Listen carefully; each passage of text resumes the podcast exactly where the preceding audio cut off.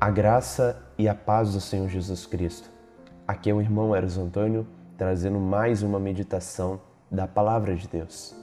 Hoje eu quero falar sobre o caráter de Deus e a conduta cristã, meditando em 1 João capítulo 1, versículo 5 ao 7. Ora, a mensagem que da parte dele temos ouvido e vos anunciamos é esta, que Deus é luz, e não há nele treva nenhuma.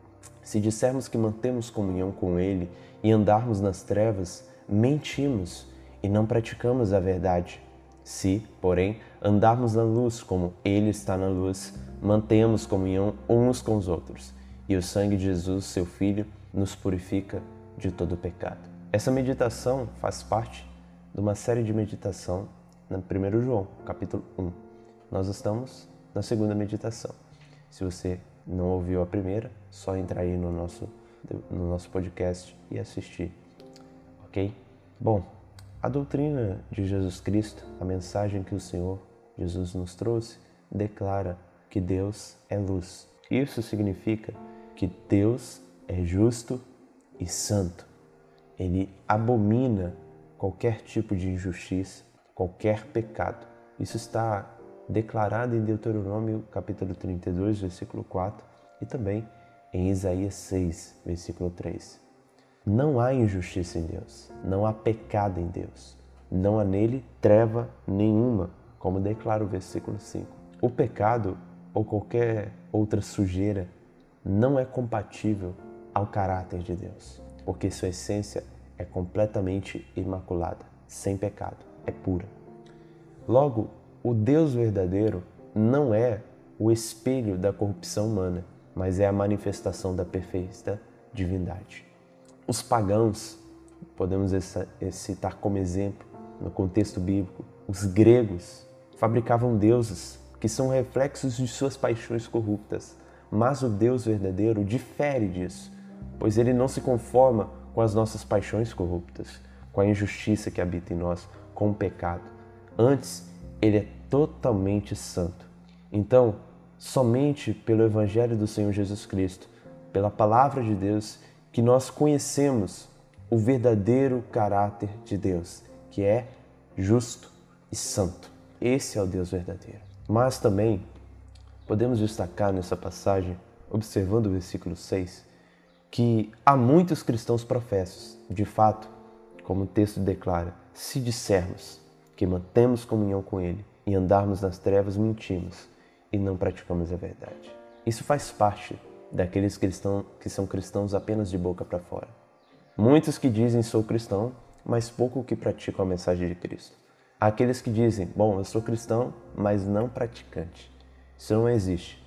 A Bíblia diz que se nós dissermos que temos comunhão com Deus, mas vivemos no pecado, nós somos mentirosos e não fomos regenerados pela palavra da verdade. O diabo é o pai da mentira, como bem declarou o apóstolo João em uma passagem nessa epístola. Logo, aquele que mente absolutamente é um filho do diabo. Toda sua hipocrisia manifesta, pois diz viver aquilo que não vive, e assim só atrai condenação para si. Então, uma dica para você que está ouvindo: se você diz, ah, sou cristão não praticante, ou alguns dizem sou católico não praticante, tenho que dizer a você que você está mentindo e você está debaixo da ira de Deus. Por quê? Porque você diz ser alguma coisa que na verdade você não é. Se você é cristão não praticante, na verdade você não é cristão. Você está tentando aliviar a dor da sua consciência, mas a verdade é essa. Você é mentiroso e não pratica a verdade. Você deve entender isso à luz da palavra de Deus.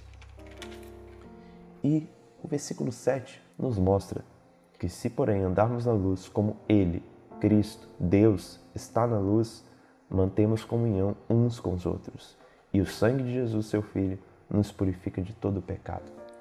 Aqueles que reconhecem ser pecadores através da convicção do caráter de Deus, isto é, você reconheceu quem é Deus pela impressão do, pela impressão do Espírito Santo, pela convicção do Espírito Santo. Se você reconhece quem é Deus e vê a santidade dele, reflete em você e você percebe o seu pecado. Então, se você reconhece seu pecado e confessa a Deus, você é perdoado através do sacrifício do Senhor Jesus Cristo. E assim você pode ter comunhão com o corpo de Cristo, com a igreja. Pois de fato, aqueles que estão unidos com Cristo são aqueles que tiveram seus pecados perdoados, regenerados foram e passam a viver em santidade e conformidade com a palavra de Deus, unidos pela verdade da encarnação, como está em 1 João capítulo 1, versículo 3. No devocional anterior, na meditação anterior, falei um pouco sobre isso. Aquele que é cristão deve andar na luz. Andar na luz envolve andar no Espírito, como o apóstolo Paulo declara em Gálatas 5, mas também podemos dizer que andar na luz envolve viver em santidade e justiça diante de Deus todos os dias, como está em Lucas capítulo 1, versículo 75. Encerrando nossa meditação, lembramos então que precisamos ter uma verdadeira compreensão do caráter de Deus, entender que Deus é luz e não há nele pecado algum, e entender que se dissermos que andamos da luz, que temos comunhão com Deus, mas vivemos em pecado, na verdade, estamos mentindo e precisamos reconhecer essa verdade. E, em último lugar, que os cristãos devem andar na luz, viver em santidade e justiça. A evidência de que você verdadeiramente conhece o caráter de Deus é a sua vida de santidade e justiça. Não apenas externa, aparente, religiosa, como os fariseus, mas uma santidade e justiça que procede do interior, de um coração que foi regenerado pela palavra da verdade. Encerro aqui essa meditação com uma oração. Senhor Jesus, queremos pedir que tu venha cada vez mais nos conformar com a tua palavra. Ó Santo Deus, mostre continuamente, diariamente, quem tu és, para que reconheçamos quem nós somos. Tu és santo, nós pecadores.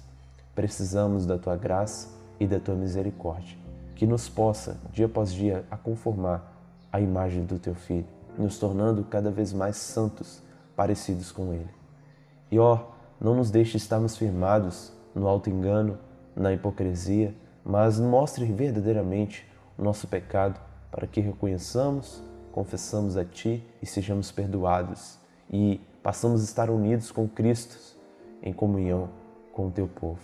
É o nosso pedido, no nome do Teu Filho amado Jesus Cristo. Amém.